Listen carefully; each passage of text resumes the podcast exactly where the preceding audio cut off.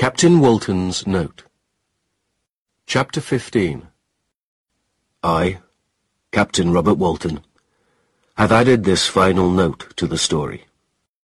When you have read it, you will know that Victor Frankenstein's story was true.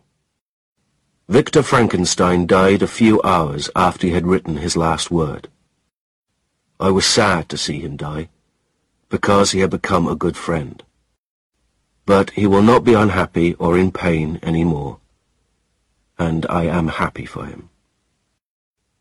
We laid his body in a cabin near my own. Later, I heard a voice coming from the cabin.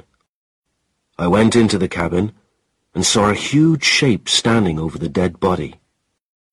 I knew that the horrible creature which was standing there was Frankenstein's monster.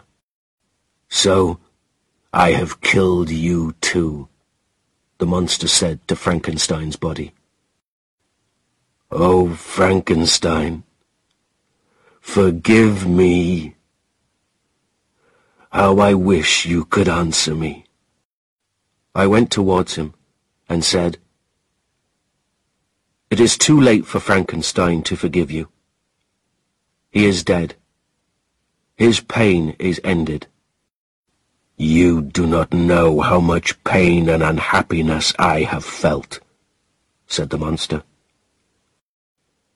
I knew that I was doing evil things, but I could not stop myself. Do you think I enjoyed killing people? My heart was made for love, like a man's heart. After I killed Henry Clerval, I hated myself. But I could not stop myself from more murder. Frankenstein would not give me a wife, but he hoped to find happiness with a wife of his own. He was not fair to me. But now it is ended. Frankenstein is the last person I shall kill. I have done all those evil things. But am I the only person who has done wrong? I wanted love and friendship. Think about Felix and his family, who hated me after I had given them love. Think about the man who shot me after I had saved his little girl from the river. But I know that I have done evil and I hate myself more than you hate me. My own death is near. I shall leave this ship and go north, across the ice.